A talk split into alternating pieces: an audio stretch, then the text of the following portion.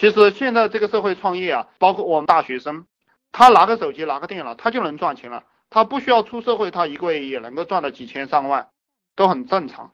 因为现在靠这个互联网赚钱，不在乎你的年纪有多大，也不在乎你的这个社会阅历有多大，因为它是一个智力游戏。再给大家一个做流量的方法，就是做流量，比如说我们有这个网盘，我不知道你们有没有网盘啊？有网盘。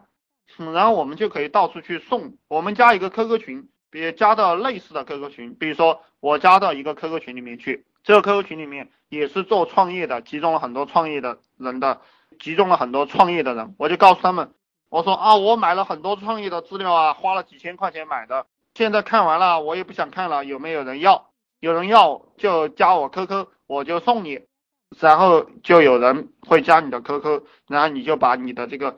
呃，赠品送给他，同时呢，你就把你的软文广告也随着这个赠品送给他，他看了可能因因为他也加了你的 QQ，他加了你的微信，他看看看他就他就交费了，啊，这个套路大家也可以自己去嫁接到自己的产品上，你们都没有问题吗？都不喜欢提问题，这个赚钱上一次已经在其他群讲过，就是利用人的这个贪性，呃，他喜欢贪你就给他贪。让他他喜欢占小便宜，你就让他占小便宜，就利用人性来赚钱。给大家再讲一点，就是当老板啊，就是真正的老板干什么呢？真正的老板他是不做具体业务的，也不管公司的事，他干什么？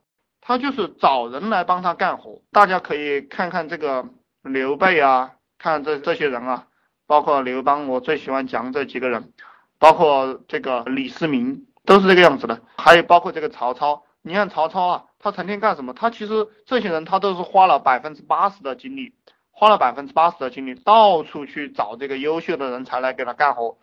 有人呢，他就去拜访，不是优秀的人才，只要名气比较大的，他也去拜访。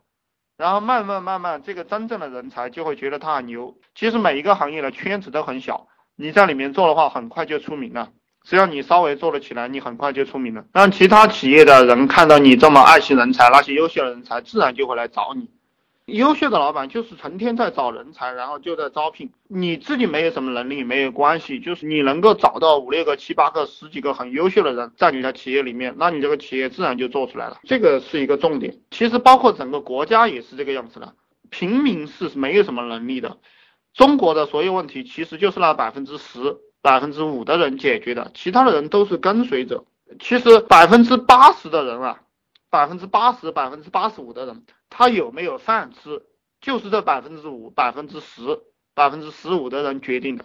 所以说这个概念大家要清楚。大家现在处在这百分之十还是百分之八十、百分之九十的人当中，自己去想一想自己，然后把自己调整过来。当老板，你从现在就要开始培养你的这个。领导者的这样一个性格，还要培养你的跟随者。所有的老板，所有的老板，现在我当然是让大家去做这个合作这样一个模式，永远不是发薪水了，永远不是发薪水去找这个有能力的人，就是基本上是和每一个人，每一个跟你混的人，给他谈利润分配。我自己的计划也是，要不了多久我会招三四个人来天天给我招人，就是工作就是天天招人。我的工作以后也就是天天面试。一个老板之所以累，就是因为你的企业里面没有人才。如果你企业里面的人都很厉害，你招的人都很好，那么你就不会累。呃，其实企业里面的事情，就是不管是创业还是企业啊，它有几个事情。第一个就是选人，第二个就是用人，第三个就是留人，第四个培训人，第五个是教化人。其实很多能做大的企业，能做大的企业，它都还处在培训人。这样一个阶段，最厉害的这个老板就把选人这个功夫做好，选人这个功夫做好了过后，后面的事情都不用做了。所以说，大家想当老板、想创业、想玩大的话，那么马上就养成这个找高人和招聘的这样一个习惯。当你这个碰到的人多了过后，以后的话，你就是聊几句话就能够知道这个人有没有用了。然后招过来的人呢，呃，就跟你混的人。他不行，你就让他走，千万不要拖。其实一个人呢，跟着你一周时间，你都能够明白他到底有没有水平。他没水平，你就让他早点走，因为你看着他，你脑袋里会想起他，然后这样就会浪费你的时间。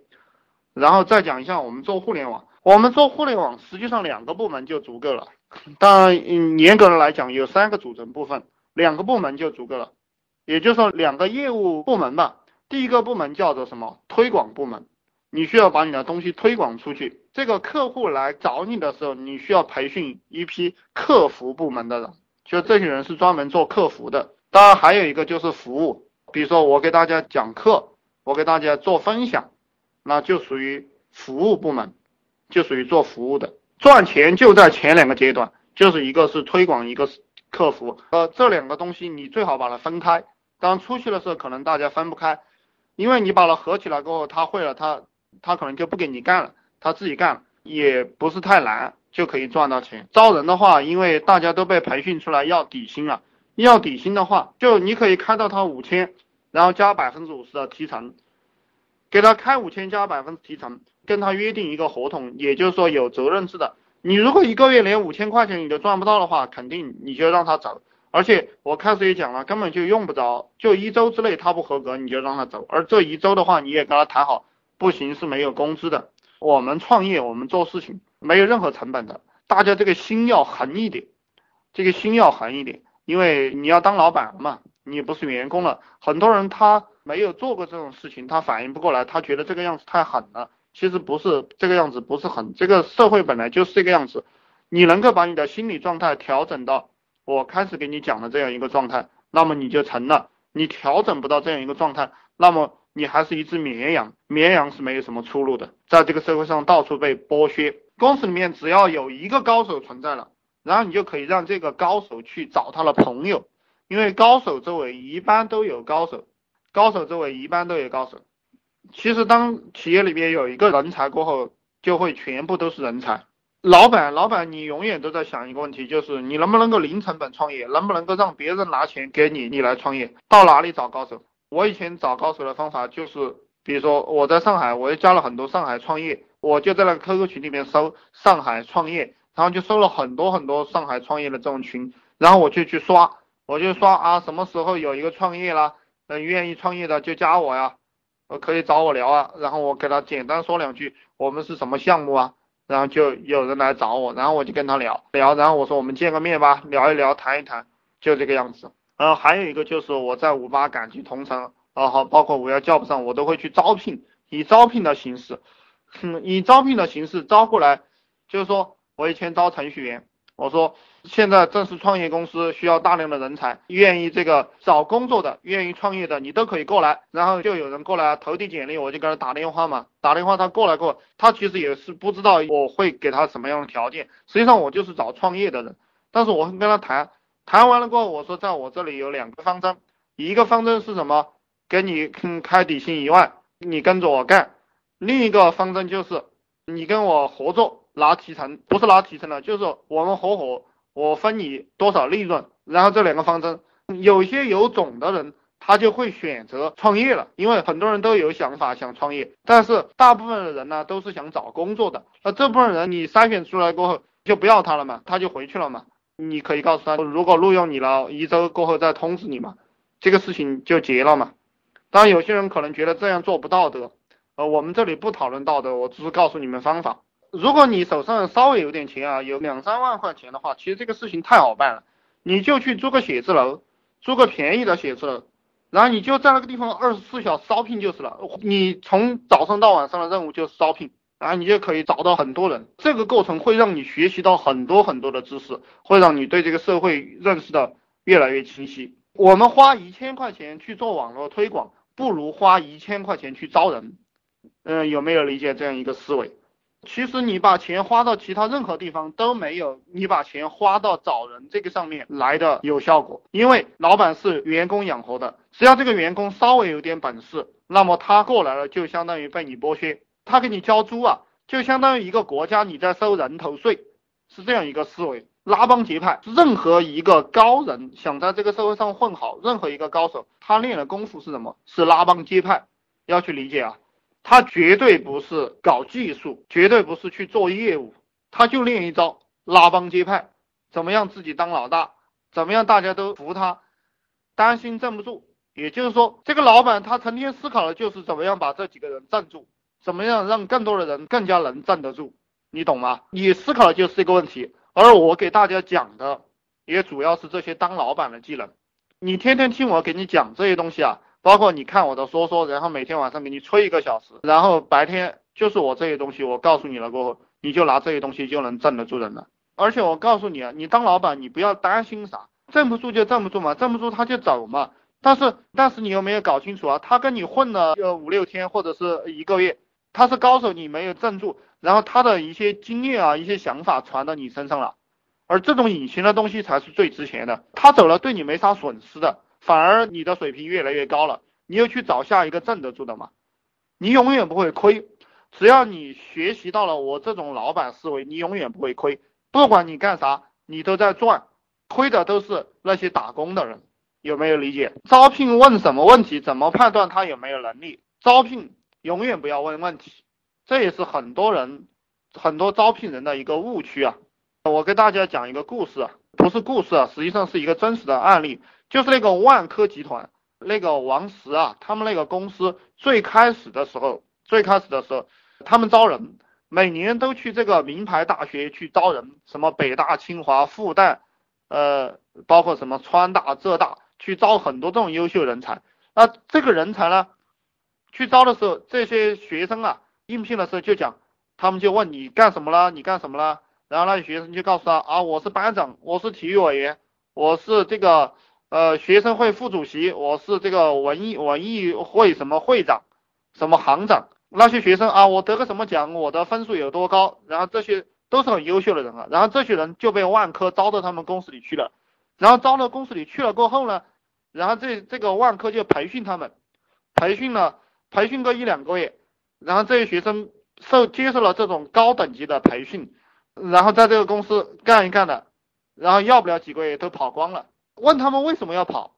他们就说啊，这个公司不太适合我呀，或者是我我本身能力很强，我不愿意屈就我自己。知道为什么是这个样子吗？就是因为招聘的时候你让被招聘方显得他很牛逼，所以他就不跟你混了。后来这个万科就学聪明了，怎么做的呢？就是他在学校里，他再也不问那个学生你干过什么，你你有多少分，然后你当过什么官没有。他就是介绍啊，我们企业是做房地产的，我们企业在这个行业是标兵，我们企业有多牛逼多牛逼。然后这些学生看到了，他就被万科吸引到了，呃，然后再介绍一下万科董事长有多厉害多厉害，然后这个董事长就成了他们的心中偶像了。然后这些学生他就愿意到万科去了，然后去了过后他就发现他很渺小，大家要明白。然后这学生去了过后就发现他很渺小，然后他就很乖。然后他就在那公司呃慢慢慢慢的往上面爬，而开始的那种招聘方法，就是你问就显得被招聘的人他在显示他很有能力，显示他很有本事，然后他跟你他会发现他屈才了，时间长了他会发现他屈才了，而且你开始对他笑脸相迎，然后做事的过程当中呢，可能对他就没有那么笑脸相迎了，然后他心里就不开心，然后他就不跟你混了，所以说招聘我们是不问问题的。你学着把你自己的故事讲好，就是你要干什么什么，你未来要怎么怎么样，你要多牛逼多牛逼。他要讲话，你不要让他讲话，讲完了你就问他啊，你说可以干吧？可以干你就跟着我干，不可以干就算了。那怎么样判断啊？这个问题我想我已经解答清楚了，不知道你有没有听懂？没有听懂你可以继续问。然后下一个问题是什么？怎么判断他有没有能力？其实这个有没有能力是很难判断的。当然，以我现在的经历，跟一个人聊几句，大概能知道一个人的逻辑通不通顺，呃，大概能知道他能做成什么样的事情。但当我们判断不出来的时候，就是试验他嘛，测试他。我判断一个人的能力很简单，就是我交代你一件事情，你做好了就是有能力，我就给你记十分；没有做好，我就给你减十分，就是这么简单。我不会听一个人来给我讲。以什么借口？因为什么事情没有把这个事情做成，还是别人怎么怎么了？我都不听的，我只管这个结果，就是这件事情没做成，那就说明你这个人有问题。